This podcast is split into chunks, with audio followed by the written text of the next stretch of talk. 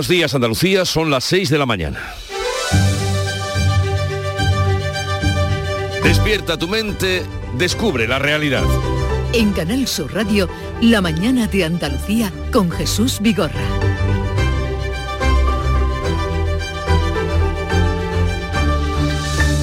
El niño de 20 meses de Manzanilla, Huelva, desaparecido junto a su abuelo, continúa muy grave en la UCI. Los encontró un vecino en el interior de un vehículo en Villa Rasa y poco ha trascendido de los motivos de la desaparición de abuelo y nieto, salvo que el pequeño presentaba síntomas de hipotermia y deshidratación deshidratación, vamos a decirlo bien, y el hombre estaba inconsciente, después se certificó su muerte.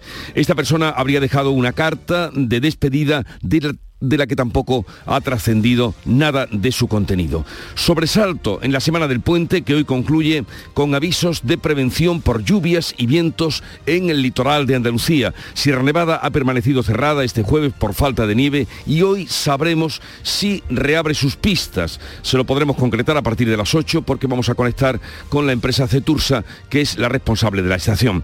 También les contaremos que hoy termina el plazo para presentar enmiendas a la reforma del delito de sedición edición. Esquerra Republicana propone rebajar a cuatro años la pena de cárcel para los que no se lucren con la malversación. El gobierno quiere aprovechar esta reforma del Código Penal para forzar la toma de posesión de los dos magistrados propuestos para el Tribunal Constitucional, el exministro de Justicia, Juan Carlos Campo, y la exdirectora general de Asuntos Constitucionales del Ministerio de la Presidencia, Laura Díez, sin esperar a que el Consejo General del Poder Judicial designe a los suyos y cumbre de los presidentes de España, Francia y Portugal que se van a reunir este viernes en Alicante en el marco de la celebración de la novena cumbre euromediterránea para avanzar en el desarrollo del corredor submarino de hidrógeno verde H2MED, un proyecto que presentará a la Comisión Europea el próximo 15 de diciembre.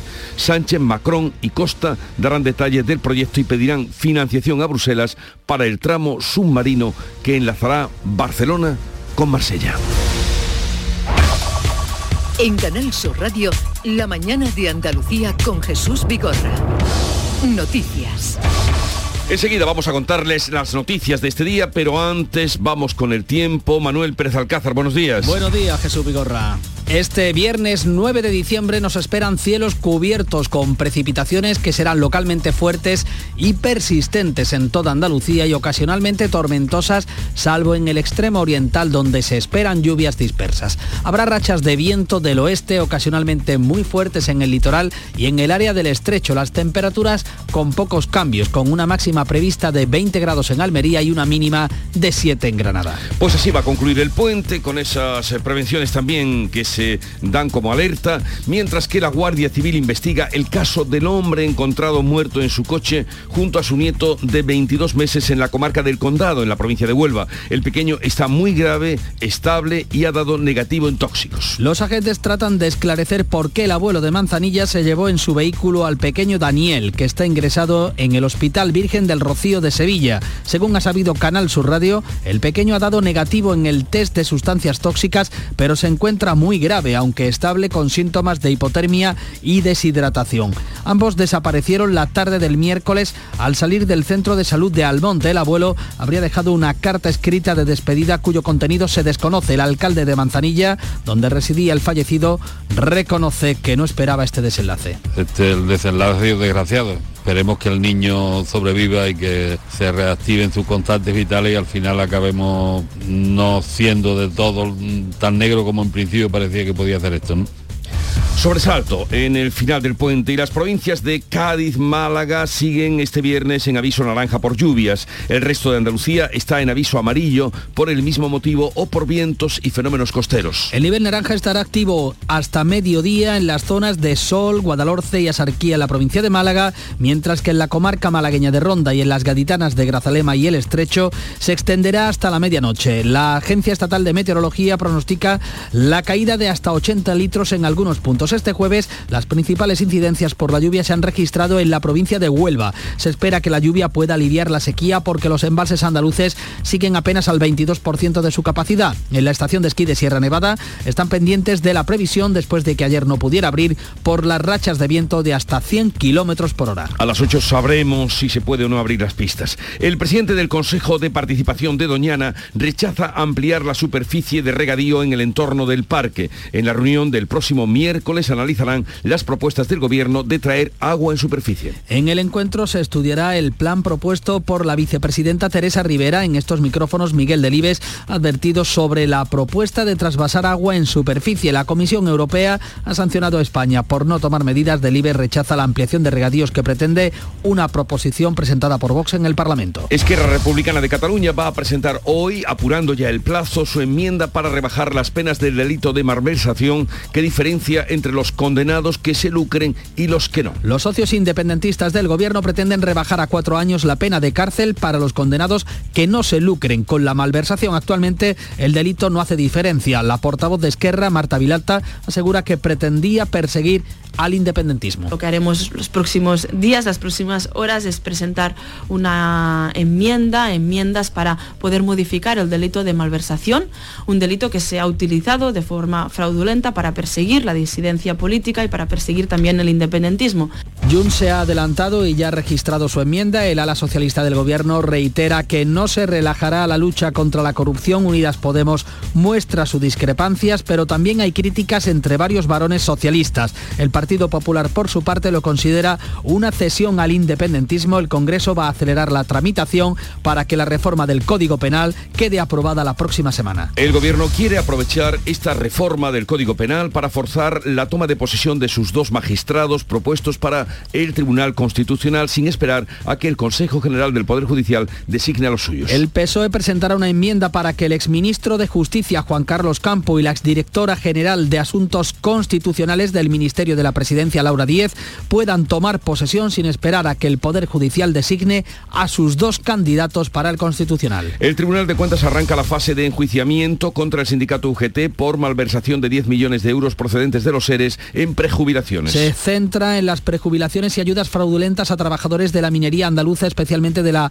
franja pirítica de Huelva. La trama incluyó como beneficiarios a intrusos, a personas que no reunían los requisitos. UGT aparece como acusado principal. El Tribunal de Cuentas le impuso en 2021 unas fianzas provisionales de 9.750.000 euros y otra de casi 3 millones. Las ministras de Justicia e Igualdad analizan posibles ajustes técnicos a la ley del solo sí es sí para evitar que sigan las rebajas de condena a agresores sexuales que se están produciendo. Se evalúa la primera resolución del Tribunal Supremo para estudiar una posible modificación de la ley a la que hasta ahora se ha negado la ministra de Igualdad. En Sevilla, un condenado por agresión sexual ha quedado en libertad por una rebaja de su condena de prisión.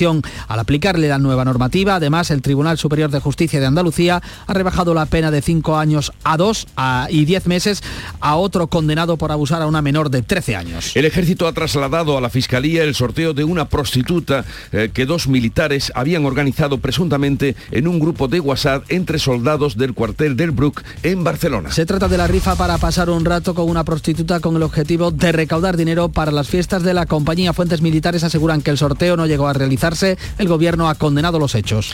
Los presidentes de España, Francia y Portugal presentan hoy en Alicante el corredor de hidrógeno verde H2Med. Sánchez, Macron y Costa pretenden que la Unión Europea pague la mitad del hidroducto entre Barcelona y Marsella. Es uno de los tramos, eh, el otro por adaptar y finalizar une Portugal y Zamora. Bruselas puede financiar entre el 30 y el 50% del coste total de esta obra que ascendería a 2.000 millones de euros. Este H2Med sustituye al gasoducto Midcat que defendían España y Alemania en contra del rechazo de Francia. México estudia la petición de asilo del expresidente peruano encarcelado Pedro Castillo. La justicia ha dictado siete días de prisión preventiva mientras la Fiscalía lo investiga por un delito de rebelión y otro de intento de fuga. Castillo dictó la disolución de las Cortes para tratar de evitar la moción de censura en su contra que aprobó el Congreso. La nueva presidenta, Dina Boluarte, ha comenzado los contactos para formar gobierno.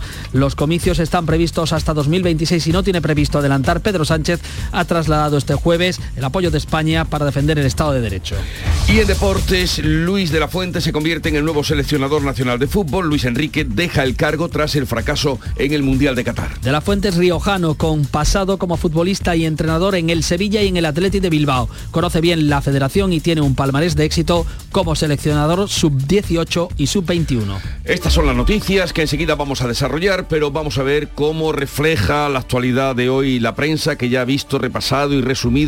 Beatriz Galeano, buenos días. Buenos días, pues vamos a comenzar con ese suceso que ocurría en Huelva. Dice Huelva Información, el rastreo del móvil del abuelo dará luz a las últimas horas de los desaparecidos. Un hombre aparece muerto y su nieto en estado muy grave en Manzanilla, como también nosotros les venimos contando. El pequeño Daniel se encuentra en la UCI en el Virgen del Rocío de Sevilla. Un vecino encontró a las dos personas en su coche en un camino rural de Rociana. Eso es lo que dice Huelva Información. Sobre este mismo asunto, con más detalles, publica hoy la prensa digital, el español en concreto, que dice el abuelo Antonio huyó con su nieto y se quitó la vida porque los padres del niño se iban a separar. Dice este periódico que lo había avisado con anterioridad porque había cuidado del niño casi desde que nació y hmm. ahora temía perderlo. Son algunos de los últimos datos que se van conociendo. Otros asuntos, las lluvias. Huelva suma en tres meses el 78% de las lluvias del anterior año hidrológico, o sea que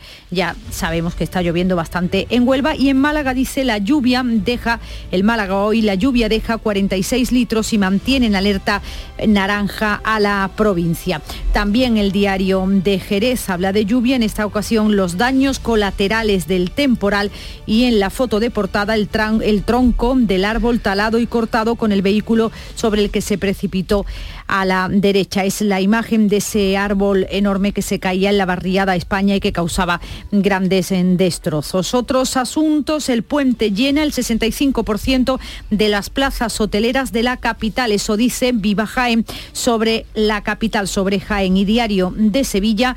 La agencia estatal también va a servir para revitalizar San Jerónimo. Seguimos con la industria aeroespacial después de ese anuncio del gobierno de esta semana. En cuanto a la nacional, la rebaja de las penas por el delito de malversación y otra vez el Tribunal Constitucional en las portadas nacionales. Dice el país, el gobierno y Esquerra renegocian retoques de última hora en la malversación o el mundo, el PSOE quiere cambiar la ley para colocar ya a sus dos magistrados del Constitucional. Otro asunto trae el mundo en portada y con esto termino este primer resumen. Patrimonio ocultó datos del concurso a los competidores del marido de Nadia Calviño. Les negó a los otros candidatos el salario, el criterio de evaluación de los méritos, cómo se iban a baremar e incluso la puntuación obtenida. Y nos asomamos al exterior a través de la lectura de prensa que ya ha preparado Beatriz Almeda. Bea, buenos días. Muy buenos días. Miramos a nuestros vecinos portugueses porque no solamente llueve aquí, allí también llueve. El correo de la mañana. Correo da mañana. Da mañana. Correo da mañana. Eh, Inundación causa muerte y desesperación en una noche de terror en Lisboa. Una mujer de 75 años murió en un sótano inundado intentando salvar a su marido. Las incidencias se cuentan por centenares.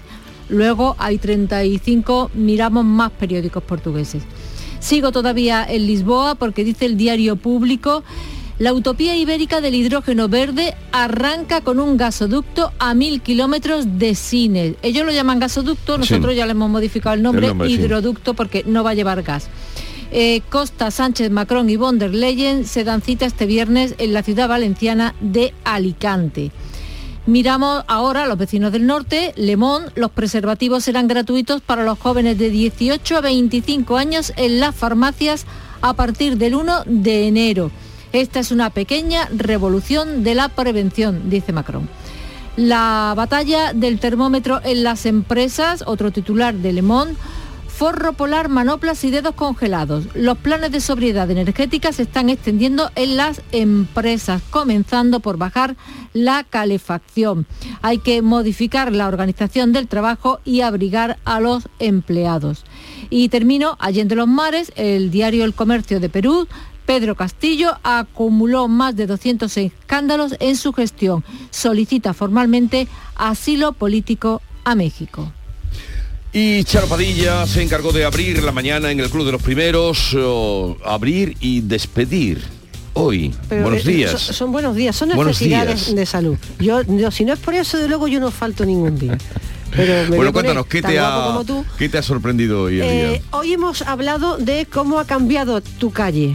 Cómo cuando tú eras joven, niño, eh, en esa calle había eh, ciertas tiendas o, o- o empresas y ahora ha cambiado completamente, ¿no?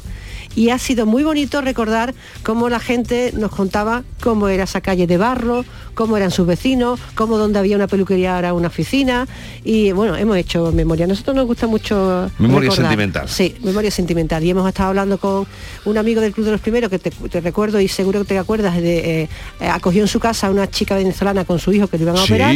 Gracias a Dios el niño está Sí, el niño está perfectamente. estupendo, sí, sí. Y el día uno ya se va, vuelve a su casa. Vamos y hemos tratar- intentado hablar con Pedro, que está ahora mismo cambiando sus animales en la transhumancia eh, eh, que se hace cada año, pero está entre la- eh, la- la- las montañas y, y no, No podido. cobertura. Pero bueno, eh, son 10 días de transhumancia y es un camino duro. Me ha mandado muchas fotos y yo la voy a colgar en Facebook. Oye, que lo pases bien, que te lo mereces estos días que vas a tomar de retiro. Dos semanas. Dos semanitas. Mm, 26 de- Feliz luego Navidad vendrá, ya. luego vendrá para decirle a ustedes eh, feliz Navidad, igualmente, luego vendrá para decirle a ustedes feliz año nuevo, eso sí, vendrás para decir No, feliz hombre, año nuevo. 26, ya no me muevo de aquí. Venga, chao, hasta Adiós. luego. Que disfrutes. La agenda del día que ha preparado José Manuel de la Linde. Buenos días, José Manuel. Hace Muy tiempo no te días. veía a esta hora temprana. Tú sabes que yo al menos un día a la semana me gusta estar contigo.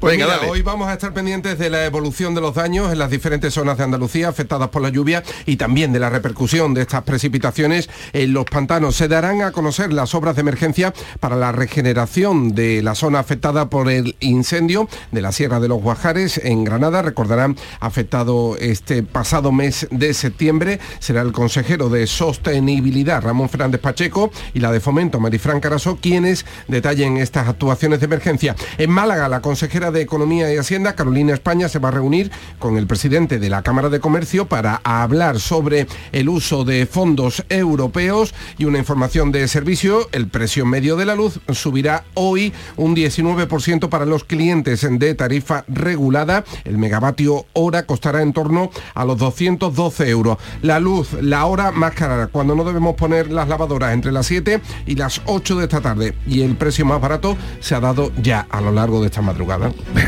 Pues ya, eh, ya saben ustedes lo que hay. Entre 7 y 8, pues eh, calma y a media luz en casa. Un poco de música hasta ahora. Pude vivir el momento como si en vidas pasadas La música que nos llega de Canal Fiesta Radio, hoy con aires un poco ya de, Cádiz y un poco carnavaleros, con los rebujitos, amores de agua salada.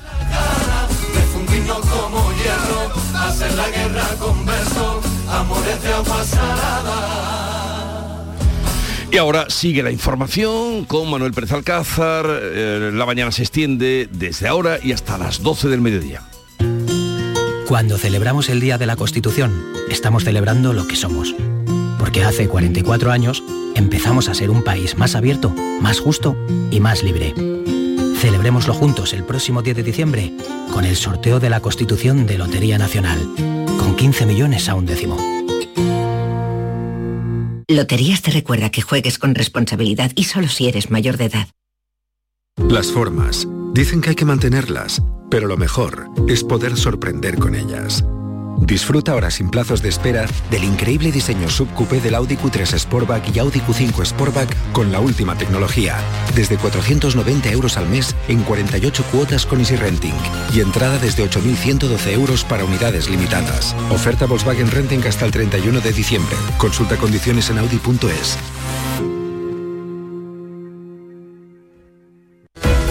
En Canal Sur Radio, La mañana de Andalucía con Manuel Pérez Alcázar. 6 de la mañana, casi 19 minutos, la Guardia Civil investiga las circunstancias de la muerte del vecino de Manzanilla en Huelva que desapareció el miércoles con su nieto de 22 meses en un vehículo que fue localizado este jueves en un camino rural de Villarrasa. Ambos se encontraban en el interior del coche. El hombre de 57 años estaba inconsciente y no se pudo salvar su vida. El pequeño fue trasladado muy grave al Hospital Virgen del Rocío, según ha conocido Canal Sur Radio, presentaba signos de hipotermia y de deshidratación, aunque ha dado negativo en la prueba de toxicidad que se le ha practicado.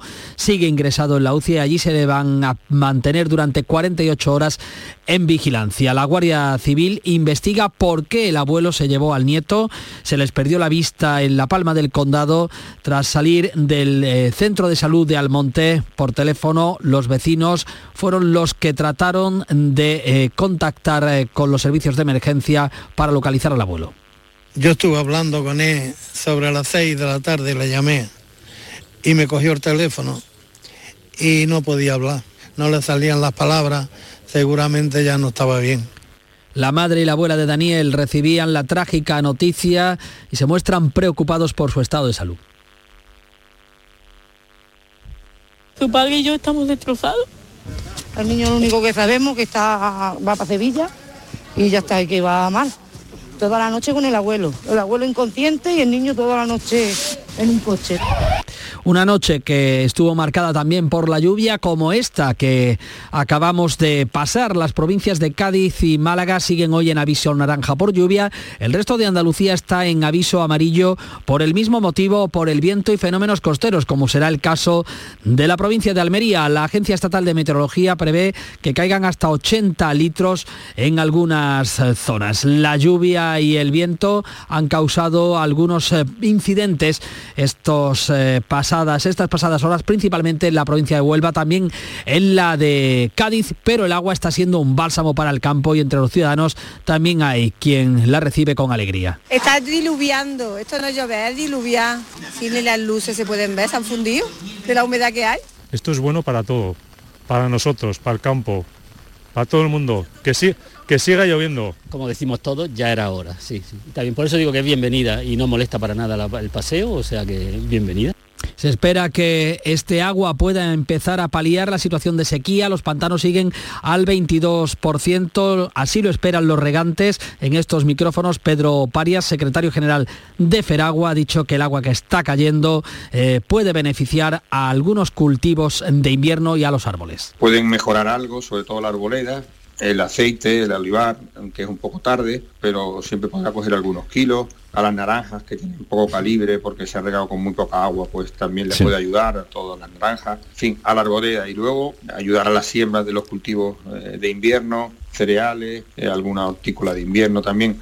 Un temporal que también afectaba en el día de ayer a la estación de esquí de Sierra Nevada. Tenía que cerrar por las fuertes rachas de viento de hasta 100 kilómetros por hora. Se espera que hoy mejore la situación, como explica el portavoz de Cetursa, Santiago Sevilla. viento no sea tan fuerte como hoy y que además sea el preludio de la entrada de, de una borrasca que puede dejarnos una significativa cantidad de nieve, ojalá sea así, en cotas medias y altas del dominio esquiable. Y en torno al agua y a la sequía, el próximo día 14 se va a reunir el Consejo de Participación de Doñana. Será su primer encuentro de este año para tratar de buscar soluciones a la falta de agua. En estos eh, micrófonos, el director del parque, Miguel Delibes, eh, se ha mostrado reacio a ampliar la posibilidad de regadíos como recoge la proposición presentada en el Parlamento por Vox. Hay pozos que ya no funcionan, hay que profundizarlos porque el agua se acaba. Entonces, aumentar el regadío no cabe, ordenar mejor lo que hay, sí. Cuando España está denunciada por no haber reducido los regadíos suficientemente ante la Unión Europea y está estudiándolo y ha hecho advertencias, no se puede pretender aumentarlos.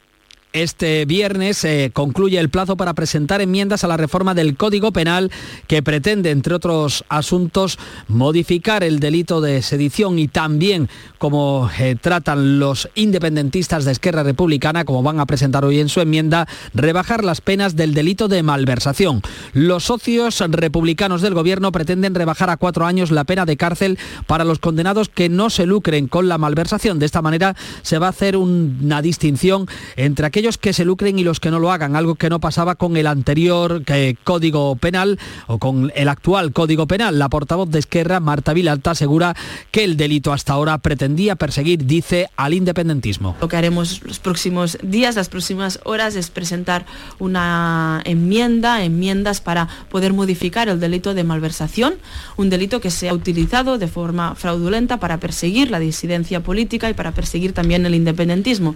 Junts per Cataluña se ha adelantado a Esquerra y ha registrado ya su enmienda. El ala socialista del gobierno reitera que no se relajará la lucha contra la corrupción, como explica el ministro del Interior, Grande Marlasca. Pero tiene que quedar muy claro que no va a haber eh, ninguna relajación en la lucha contra la corrupción. La máxima dureza y la máxima respuesta también criminal contra cualquier eh, conducta susceptible de ser calificada como corrupción.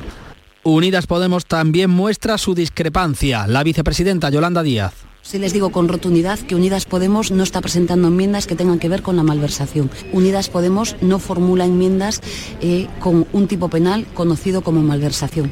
Pero también hay críticas entre varios varones socialistas como el manchego García Paje. Lo que quieren es un código penal con nombres y apellidos. Buscan un traje a la medida.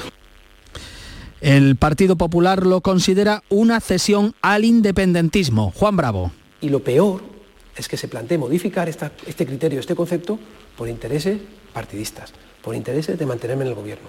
Yo creo que España no se merece un presidente en el que haga lo que sea necesario y renuncie a principios fundamentales de su país por seguir en la Moncloa. También lo considera una cesión a los independentistas el gobierno andaluz, como explica el consejero de Justicia José Antonio Nieto. Y en este caso creemos que, se han pasado una vez más los límites de lo razonable y que se, está entregando por parte del gobierno de España a Esquerra Republicana y a lo que significa el independentismo algo muy sagrado que es la seguridad jurídica. Una reforma que podría beneficiar no solamente a los líderes independentistas, también a los condenados por el caso de los ERE, como el expresidente José Antonio Griñán y otros ex- ocho ex altos cargos. Y precisamente en torno al caso de los ERE, el Tribunal de Cuentas arranca ya la fase de enjuiciamiento contra el sindicato UGT por la malversación de 10 millones de euros procedentes de los ERE en prejubilaciones de intrusos o falsos beneficiarios. La reforma del Tribunal del perdón del Código Penal quiere ser aprovechada por el gobierno para forzar la toma de posesión de sus dos magistrados propuestos para el Tribunal Constitucional sin tener que esperar al Consejo General del Poder eh, Judicial a que el Poder Judicial designe a sus dos magistrados. Recordamos eh, que el gobierno ya designó al exministro de Justicia Juan Carlos Campo y a la exdirectora general de Asuntos Constitucionales Laura Díez. De esta manera podrán tomar posesión sin tener que esperar eh, a que el eh, Poder Judicial designe a sus dos candidatos a pesar de que la Constitución establece que la renovación del tribunal debe hacerse por terceras partes, es decir, que aunque la Moncloa y el órgano del gobierno de los jueces puedan nombrar cada uno a sus dos magistrados, los cuatro deberían tomar posesión a la vez. Eh, otro asunto que eh, mantiene en alerta al gobierno es la ley del sí es sí. Las ministras de Justicia y de Igualdad están en contacto para analizar ya posibles ajustes técnicos a la ley de el solo sí es sí que está provocando, como saben, la reducción de condenas de algunos agresores sexuales. 6 de la mañana, 27 minutos. En Canal Sur Radio, la mañana de Andalucía con Manuel Pérez Alcázar. Échame un cable, Chano, que le regalo a mi mujer por Navidad. Home Yuyu, tengo algo que te va a encantar. Suelta por esa boquita, criatura. Hogar Solar, energía limpia, en primera, de ustedes. Además, puede contratar ahora y está hasta abril sin pagar un duro. Eso es un regalo, Yuyu, y no el pijamita de todos los años. Llama al 955 31 80 80. Hogar Solar, la luz que te ayuda a ahorrar.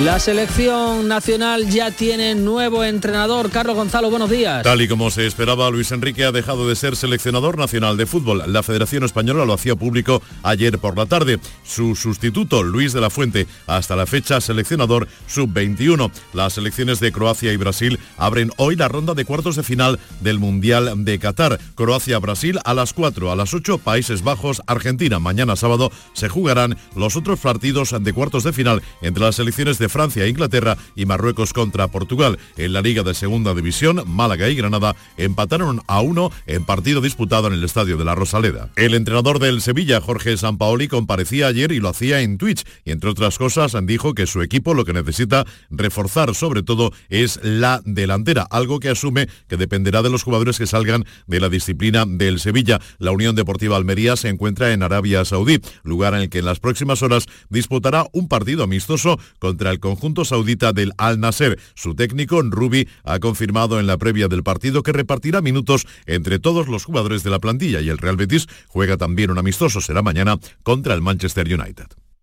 La tarde de Canal Sur Radio con Mariló Maldonado tiene las mejores historias y las más emocionantes. Un programa para disfrutar de la tarde, cercano, pendiente de la actualidad, con un café con humor, te escucho en tu radio. La tarde de Canal Sur Radio con Mariló Maldonado. De lunes a viernes a las 3 de la tarde. Más Andalucía, más Canal Sur Radio.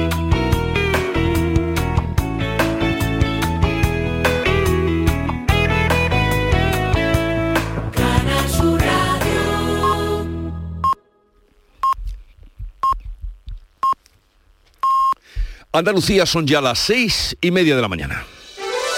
La mañana de Andalucía con Jesús Vigorra. Y a esta hora con José Manuel de la Linde vamos a repasar en titulares las noticias más destacadas que les venimos contando.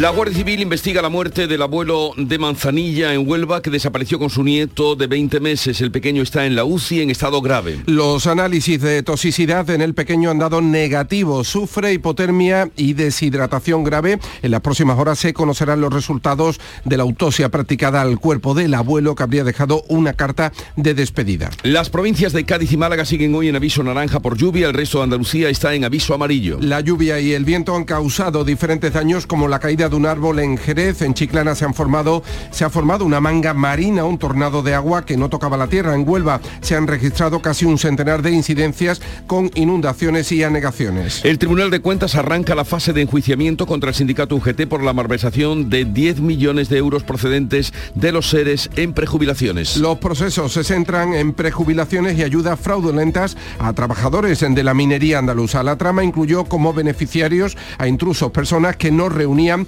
los requisitos. Algunos no habían pisado la mina, pero cobraron tras ser amañadas las listas de los empleados acogidos a este ERE. En el proceso UGT aparece como acusado principal. Esquerra Republicana de Cataluña va a presentar hoy, apurando el plazo, su enmienda para rebajar las penas del delito de malversación. Los socios independentistas del gobierno pretenden rebajar a cuatro años la pena de cárcel para los condenados que no se lucren con la malversación. Habría una distinción entre los que se lucren personalmente de este delito y los que saquen un beneficio propio para los que pretende elevar la pena hasta los ocho años de cárcel. Los presidentes de España, Francia y Portugal se citan hoy en la cumbre de Alicante para presentar el macroproyecto del corredor de hidrógeno verde. Sánchez, Macron y Costa pedirán a la Unión Europea que pague la mitad del hidroducto entre Barcelona y Marsella, que es uno de los dos tramos. Bruselas puede financiar entre un 30 y un 50% del coste total y que podría alcanzar los 2.000 millones de euros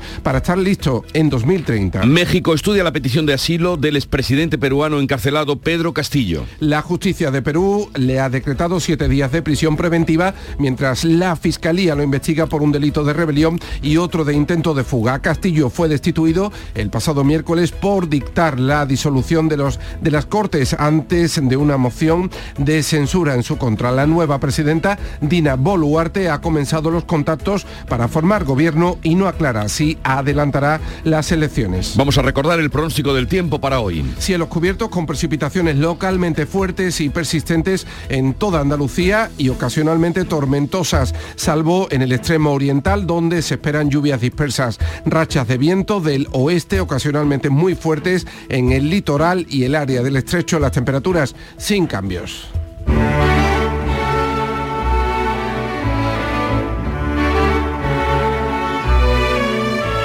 Tanto por el que viene como por el que se va y quienes le precedieron, piensa el tempranillo que llamarse Luis es un plus para ser entrenador de la selección española de fútbol. Tempranillo de los Luises. O es mucha casualidad o algo raro pasa aquí. Han echado a Luis Enrique y han nombrado a otro Luis. El presidente de Marras, no hace falta repetir que se apellida Rubiales, tiene por nombre Luis. El entrenador que estaba y que se acaba de ir o han echado por petardo en Qatar se llama así, que aunque firme Luis Enrique, todos le dicen Luis o Lucho, esa vida ahora. Y el que acaba de venir se apellida de la fuente y responde por Luis. se ve que para acercarse al fútbol de este país, sea presidente o saliente o acabado de venir, el principal requisito es que te llames Luis, ya que no cambian el nombre, a ver si con insistir a la selección de España le cambian el porvenir. Antonio García Barbeito que volverá al filo de las 10 con los romances perversos.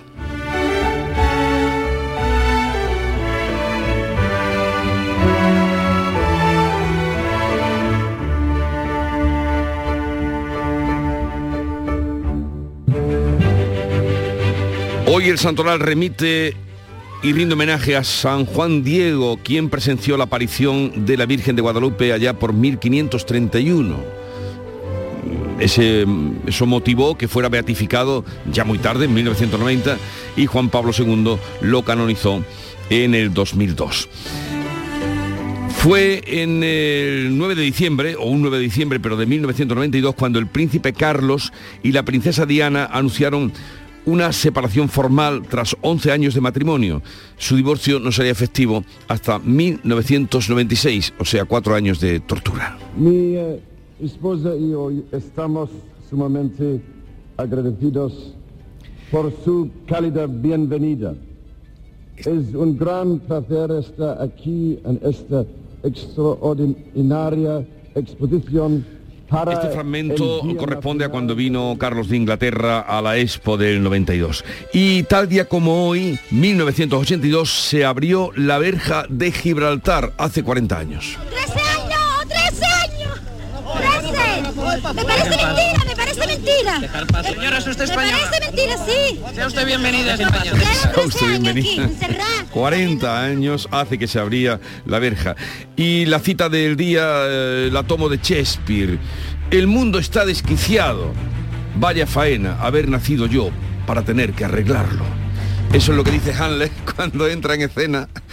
Y ya saben ustedes a, a quién se le puede, eh, en fin, eh, asemejar esta frase. El mundo está desquiciado. Vaya faena haber tenido yo que nacer para arreglarlo. Pues algunos hay por ahí, ¿no? Que se creen que tienen que arreglar el mundo y, y, en fin, no siempre lo consiguen, a veces lo ponen peor. Vamos ahora a la segunda entrega de la prensa eh, andaluza que nos trae Beatriz Galeano. Adelante. Bueno, pues vamos a comenzar hoy con, vamos a comenzar esta, este repaso ahora con el Huelva Información y con ese suceso del que les venimos hablando desde ayer, la desaparición de un abuelo y su nieto. El rastreo del móvil del abuelo dará luz a las últimas horas de los desaparecidos, dice Huelva Información. El pequeño Daniel se encuentra en la UCI en el Virgen del Rocío de Sevilla.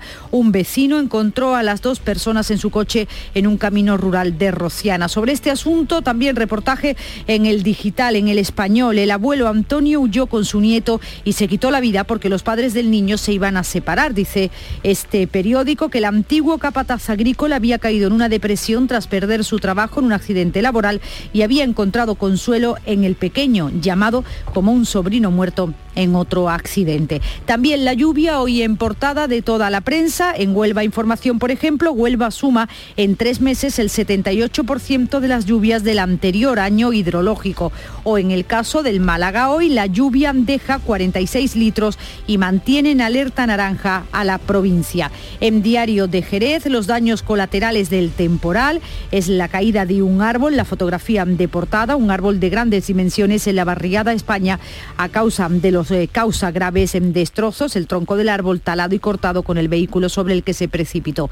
Eso es, eh, esa es la imagen de portada. También en Diario de Sevilla la lluvia, la lluvia deja 22 litros en Sevilla y se mantiene la alerta amarilla. Sin duda, la lluvia en la portada porque se ha convertido en noticia. En Viva Jaén, el puente llena el 65% de las plazas hoteleras de la capital. El nivel de reservas en la ciudad para la Navidad no supera el 40%. En cuanto a la prensa nacional, en el país, eh, por ejemplo, el gobierno y Esquerra negocian retoques de última hora en la malversación. El PSOE trata de atajar críticas internas con cambios en el texto de Esquerra y también un asunto propio en el país, pederastia en el Valle de los Caídos. Dos antiguos alumnos denuncian las agresiones sexuales de seis monjes en la abadía de Cuelgamuros en los años 60 y 70. Son ellos los que aparecen estas dos personas en la fotografía de portada. Y en el mundo, el PSOE quiere cambiar la ley para colocar ya a sus dos magistrados del Constitucional. Otro asunto en el mundo, patrimonio,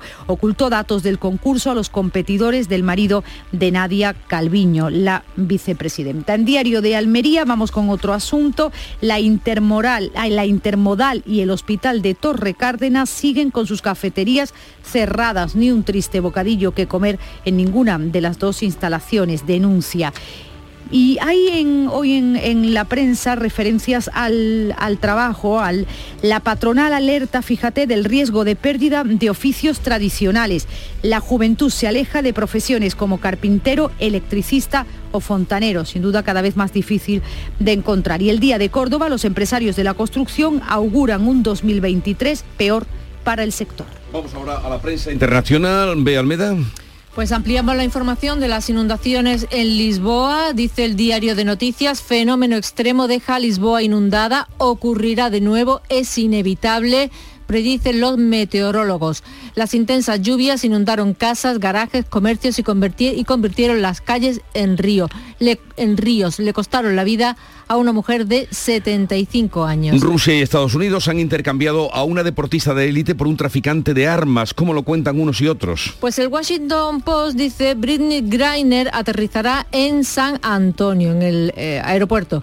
Putin usó el dolor para hacer tanta presión que Biden entregó a un traficante de armas. Y lo que me sorprende, lo que me llama la atención de la prensa rusa, eh, que bueno, hablan también de ese canje, canje de Víctor Boot por Britney Griner, eh, ellos lo llaman eh, empresario de prestigio, y la occidental traficante de armas apodado el mercader de la muerte. La realidad o la visión según de un lado u otro, ya ven que cómo contrasta. Irán ha ejecutado al primer condenado a muerte por participar en las manifestaciones que se vienen sucediendo eh, a raíz de que muriera la joven a manos de la policía de la moral cuando llevaba el velo puesto. El periódico disidente Iran Wire cuenta que Irán lleva a cabo la primera ejecución relacionada con las protestas por la muerte de Masha Amini. Ha- ha- han ahorcado a Moshen Shekari por, y cita la sentencia, hacer la guerra contra Dios. Subrayan que hay al menos 20 condenados más. Y el diario de los ayatolás, el diario ECAP, dice, agradecemos la determinación del Poder Judicial por enviar al patíbulo al primer alborotador en estos días, para que sepan que la ley manda en este país. La gracia de Dios se quedará en la cima de la revolución. Pero las manifestaciones continúan allí. Hablamos ahora de asuntos bastante más frívolos. Ayer estrenó Netflix el documental sobre Harry y Meghan, el nieto de la reina y su señora. ¿Recoge algo la prensa de eso? Bueno, la prensa británica echa chispas. No lo puedo soslayar porque es que no falta en ninguna portada. Dice el mail. Ira de Palacio ante el asalto a la monarquía. Quieren derrocarla y sacan a Meghan muy desfavorecida con una Sí. toalla en la cabeza y cara de pena, una foto No eh, malintencionada a todas luces. En el Express, qué doloroso. La familia real está profundamente molesta por los insultos hechos por el príncipe Harry.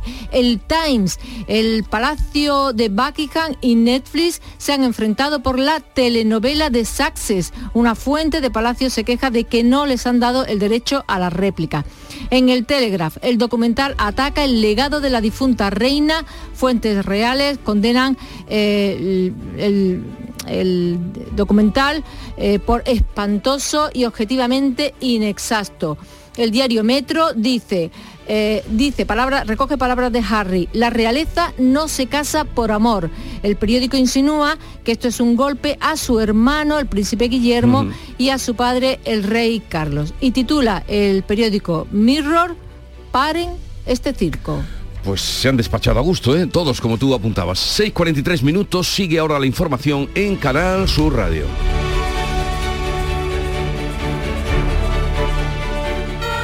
En Navidad todos deseamos lo mejor para los nuestros. Desde 1953, la Logroñesa me ofrece el mejor mazapán. Un sabor único, artesano y tradicional. Pero como no solo de mazapán vive el hombre, ahora también tienen turrón blando y torta imperial. Mazapanes de Montoro la Logroñesa. La Navidad en su mesa. Cuando celebramos el Día de la Constitución, estamos celebrando lo que somos. Porque hace 44 años empezamos a ser un país más abierto, más justo y más libre. Celebrémoslo juntos el próximo 10 de diciembre con el sorteo de la Constitución de Lotería Nacional, con 15 millones a un décimo. Loterías te recuerda que juegues con responsabilidad y solo si eres mayor de edad. Humor, ingenio, música en directo, entrevistas. Todo lo tienes en el show del comandante Lara.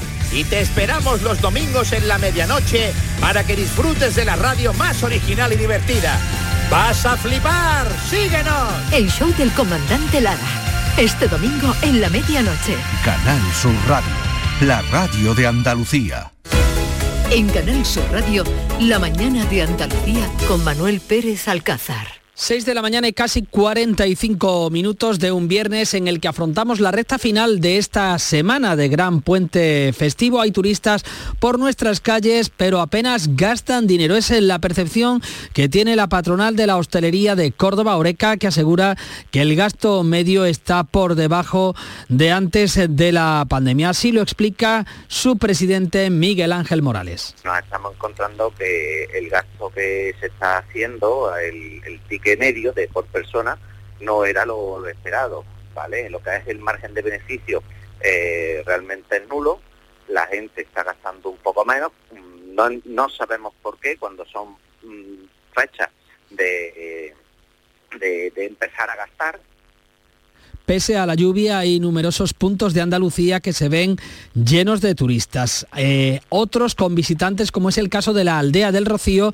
que cuenta por decenas de miles las personas que han visitado el entorno del santuario de la Virgen en lo que llevamos de semana y hasta el próximo domingo las previsiones turísticas en esta zona son muy halagüeñas. Fíjense en relación al turismo, la Costa del Sol va a ser el primer destino de España y pionero en Europa en calcular la huella de carbono que emiten los turistas para compensar con la plantación de árboles y la recuperación de fondos marinos. El presidente de la Diputación Provincial, Francisco Salado, ha presentado un proyecto mediante el cual se va a emitir un certificado personalizado para los visitantes.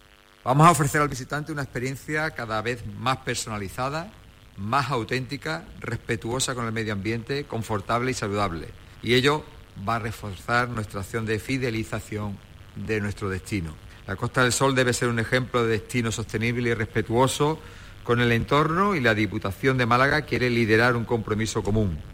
Un estudio clínico de Positive coordinado por dos grupos de investigación en España afirma que pausar el tratamiento contra el cáncer de mama para quedarse embarazada no aumenta el riesgo de que vuelva a aparecer el tumor a corto plazo en pacientes jóvenes. Es la buena noticia científica que nos llega este viernes. Y desde Francia, Macron, el presidente de la República Francesa, ha anunciado la gratuidad de los preservativos para los jóvenes franceses, en concreto los que tengan entre 18 y 25 años, podrán conseguir los condones gratuitos en las farmacias desde el año que viene, una medida que eh, ya estaba en marcha, pero para la que era necesaria la receta médica, por lo que era en el fondo poco eficaz. También del exterior, México estudia la petición de asilo del expresidente peruano encarcelado Pedro Castillo. La justicia de Perú le ha decretado siete días de prisión preventiva mientras la Fiscalía lo investiga por un de rebelión y otro de intento de fuga. Castillo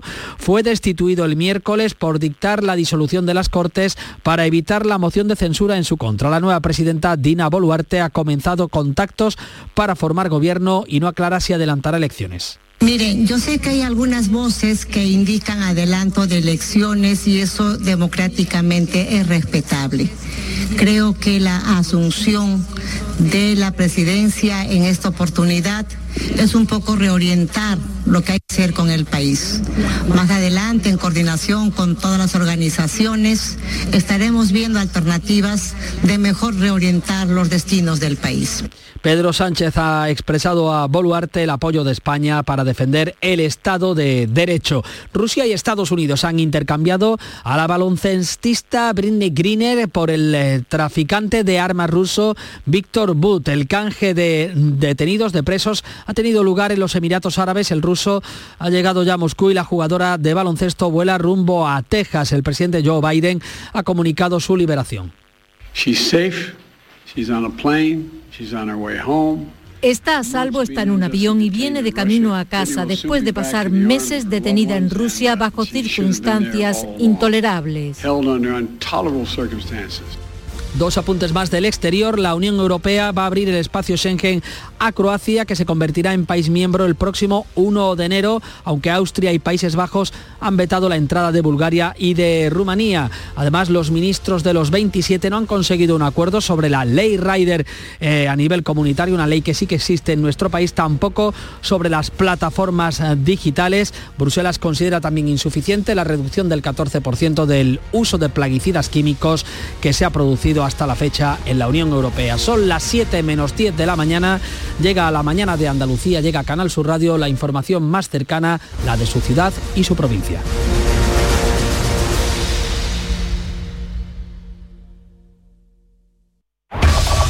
En la mañana de Andalucía de Canal Sur Radio, las noticias de Sevilla.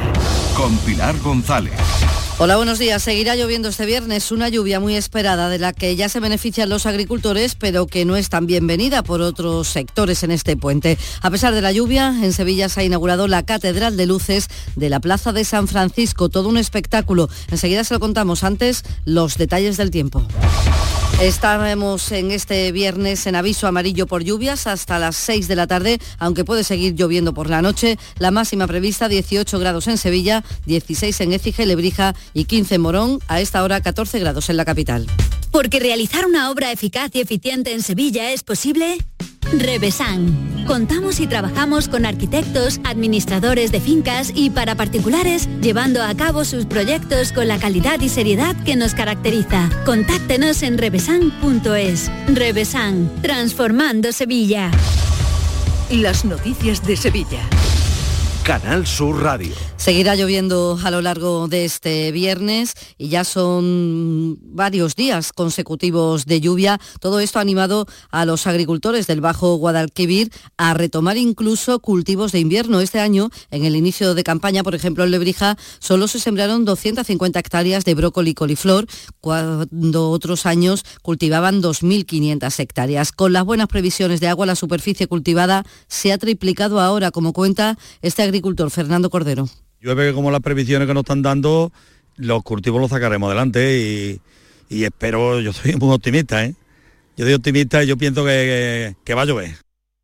En la cooperativa Las Marisma, la más grande de Andalucía, la baja producción de estos cultivos en el principio de temporada ha llegado a provocar un ERTE que empezará el 16 de octubre.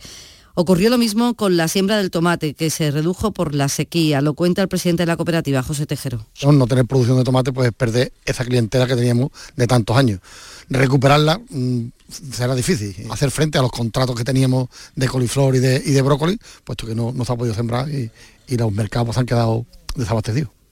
Pues a los mercados nos vamos porque la mayoría de los alimentos más típicos de la Navidad han subido ya en estas fechas un precio por encima del 10% con respecto al año pasado. Según la OCU, la tendencia es que después del puente su coste aumente aún más. En los mercados sevillanos, como el de Pino Montano, donde hemos estado, los placeros reciben ya pedidos para la Navidad. Los productos se compran frescos y se congelan. El cordero ya subió un tanto, eh, para las navidades se espera que suba muchísimo. El tema del pollo, bueno, ha bajado un poco, pero nunca lo hemos vendido tan caro. Sí, la verdad que ya hay muchos clientes que están reservando cosas para congelarlas, para cuando lleguen las navidades tenerlas en casa. Eh, al vacío para que no se eche a perder en el congelador porque se espera que el, el pavo mm, vuele y el, el cordero ya ni te digo. En el caso del marisco, la subida de precios no es tanta siempre que hablemos de congelado. Eh, vamos a ver, ahora se está, hay langostino fresco a 28 euros. Eh, pero la gamba, una gamba medianita congelada, está a 30 y algo. Una cosa normalita. El marisco que se consume aquí es el 90% congelado. Más o menos el marisco está como el año pasado. Hombre, lo que siempre sube es la gamba. ¿Quién come gamba fresca en Navidades? Así que ahora si tú quieres gamba fresca, pues la tienes que pagar. Bueno, pues hay que pagarlo y dice el delegado de los consumidores de la OCO en Andalucía, José Carlos Cutiño, que las cenas de este año van a ser las más caras. Y el problema es ese, que el punto de partida es muy malo, es decir, estamos con un índice de precios muy superior al del año pasado. Estamos en máximos históricos en varios de los productos que integran nuestra cesta. Yo no sé si la gente va, va a gastar menos, pero lo que sí es seguro es que por el mismo dinero va a conseguir bastante menos, como mínimo un 10% menos la Policía Nacional ha incrementado el número de efectivos en las zonas comerciales de Sevilla en estos días porque hay mucha más gente. La medida forma parte del Plan Comercio Seguro que busca prevenir la comisión de hurtos, robos o fraudes. La presencia de agentes uniformados y de paisano se intensifica especialmente en zonas comerciales y de ocio, calles de mayor tránsito, mercadillos navideños y zonas de entretenimiento. A la vez se lleva a cabo una campaña de prevención, como explica con estos consejos, la portavoz de la policía, Laura Font. No es aconsejable llevar grandes cantidades de dinero en efectivo encima y el dinero que lleves no lo lleves en la misma cartera o en el mismo bolso. No aceptes ayuda de desconocidos. Detrás de esa buena voluntad puede haber malas intenciones y extrema las precauciones a la hora de la retirada de efectivo en sucursales bancarias.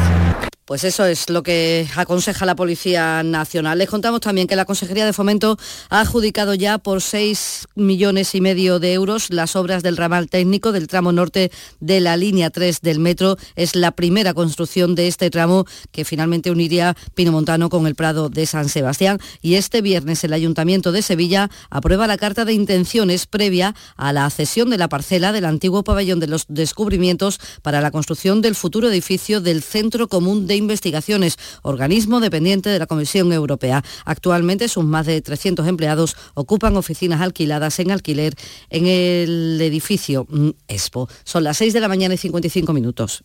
Los lunes a las 10 de la noche en Canal Sur Radio, El Llamador. Plan contigo de la Diputación de Sevilla para reactivar la economía y el empleo en toda la provincia. La Diputación actúa contigo.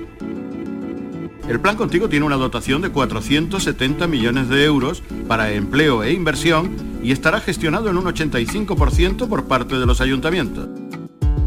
El objetivo es dar apoyo al empleo y a las empresas, a la formación y a programas de empleo directo. Son 470 millones de euros para invertir en obras locales, servicios públicos, cultura y deporte. Y también en el sellado de vertederos, la finalización de obras de casas consistoriales, la compra de vehículos de limpieza viaria. Con una previsión, además, de 20 millones de euros para la cofinanciación de otros programas. Plan contigo, con 470 millones de euros para empleo e inversión. La Diputación de Sevilla actúa contigo. Vigésimo Mercado del Queso Artesano. Del 3 al 6 y del 8 al 11 de diciembre en el pabellón ferial de Aracena te esperan queserías de toda España para que puedas degustar y comprar los mejores quesos elaborados de forma tradicional en nuestro país. Un entorno incomparable y un sabor único te esperan en Aracena. Aracena, la ciudad de la gruta y de otras muchas maravillas. Organiza Ayuntamiento de Aracena. Es un mensaje de la Consejería de Agricultura, Pesca, Agua y Desarrollo Rural de la Junta de Andalucía. En Canal Sur Radio, las noticias de Sevilla.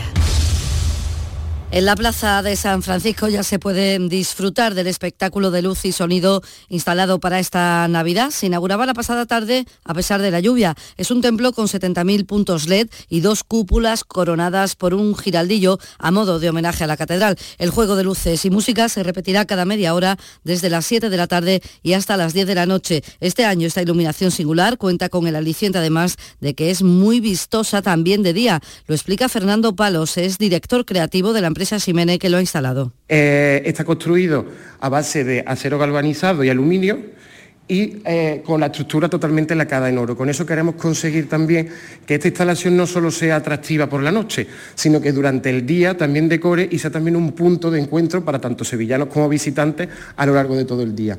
El alcalde de Sevilla, Antonio Muñoz, espera que los sevillanos se animen a disfrutar de estas Navidades. Todo listo para que podamos tener unas Navidades pletóricas y que podamos disfrutar después de dos años donde, por las circunstancias de la pandemia, no hemos tenido unas Navidades normales. Así que espero que disfrutemos con la iluminación, con las actividades culturales, con los villancicos, con la cantidad de actividades con las que Sevilla celebra su Navidad. Y tres jóvenes investigadoras sevillanas trabajan en un proyecto para fabricar bioplásticos a partir de la cáscara de naranja. Aprovechar ese residuo para hacer bolsas, por ejemplo. De momento, como cuenta una de ellas, Mónica Villoslada, lo están haciendo de forma doméstica, pero con un proyecto de futuro. La idea es un poco llevarlo a escala industrial, pues poder reutilizar todas las, las naranjas de Sevilla o incluso más allá. Y bueno, bueno, en cuanto a tiempos, la verdad es que no tenemos todavía unos tiempos definidos porque la investigación inicial pues marca, marca de manera importante el progreso del proyecto. En Laboral les contamos que hoy Comisiones Obreras ha convocado una concentración a las ocho y media en la oficina de correos en la calle Osa Menor de Mairena por la agresión sufrida por una trabajadora en Mairena del Aljarafe. 6 de la mañana, 59 deportes.